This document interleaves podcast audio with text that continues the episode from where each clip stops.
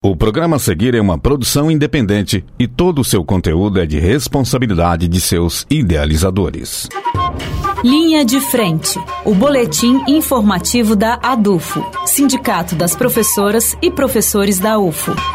Olá, ouvintes de Uberlândia e região. Olá, professoras e professores da UFO. O Linha de Frente está no ar. Hoje comigo, Letícia França.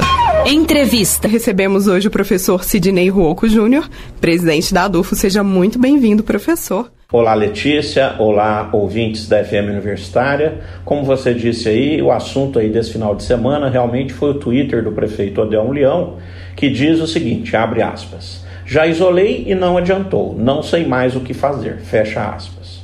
Ocorre que se a gente assistir a entrevista do próprio prefeito Adelmo no programa Política Cruzada, também no fim de semana, há um desmentido dessa frase. Os dados lá apresentados mostram que Uberlândia nunca teve um isolamento social muito acima dos números que já havia antes da pandemia. Então, na prática, não houve isolamento. As políticas implementadas pela prefeitura não deram certo. Não adianta dizer que tentou implementar a política e que as, a população não colaborou, jogando a culpa para a população. Né? Isso é porque não teve competência para gerar uma política séria de resultados. Então, eu gostaria até de responder ao prefeito com a citação da professora Angelita Gama, que é professora titular aposentada de cirurgia da Faculdade de Medicina da USP, que diz o seguinte: o que devemos ter com essa doença é paciência e cuidado. É claro que a professora Angelita se referia aos aspectos de cuidado clínico né, com os pacientes da Covid-19. Mas eu gostei muito dessa frase e gostaria de ampliá-la para o tratamento também social, da abordagem social da pandemia.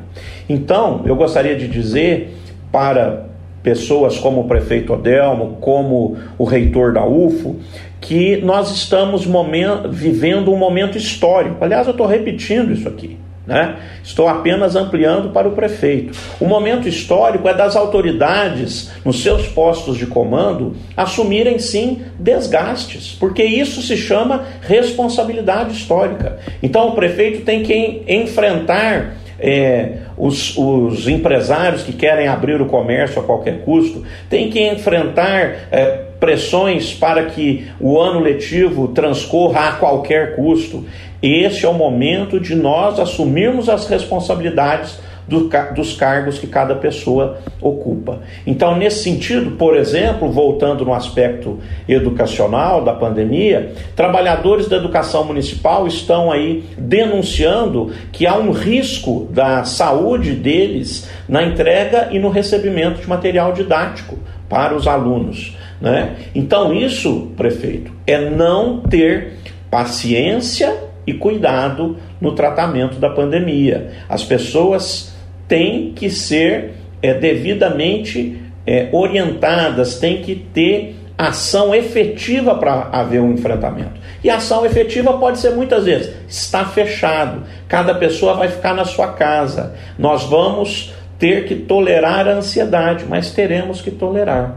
Então, a respeito disso, é, para fechar com o tema educacional, o Alexandre Schneider, que é pesquisador visitante e professor adjunto da Universidade de Colômbia, em Nova York, e também é ex-secretário municipal de Educação de São Paulo, afirmou na Folha de São Paulo nesse fim de semana: estudantes não podem ser vítimas de processo em que se finge que se ensina e finge que se aprende.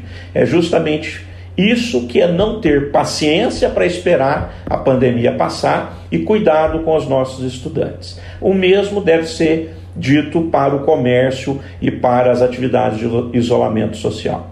Muito obrigado e até a próxima. Esse foi o professor Sidney Ruoco Júnior, presidente da ADUFO. Muito obrigada, professor, pela entrevista e volte sempre. O Linha de Frente fica por aqui. Para mais informações, acesse o site adufo.org.br e siga as páginas da ADUFO nas redes sociais. Uma excelente semana a todos e todas vocês e até a próxima terça-feira. Linha de Frente, o boletim informativo da ADUFO, Sindicato das Professoras e Professores da UFO, por uma educação pública, gratuita, de qualidade, democrática e laica. O conteúdo que você ouviu é de uma produção independente, sendo assim de inteira responsabilidade de seus idealizadores.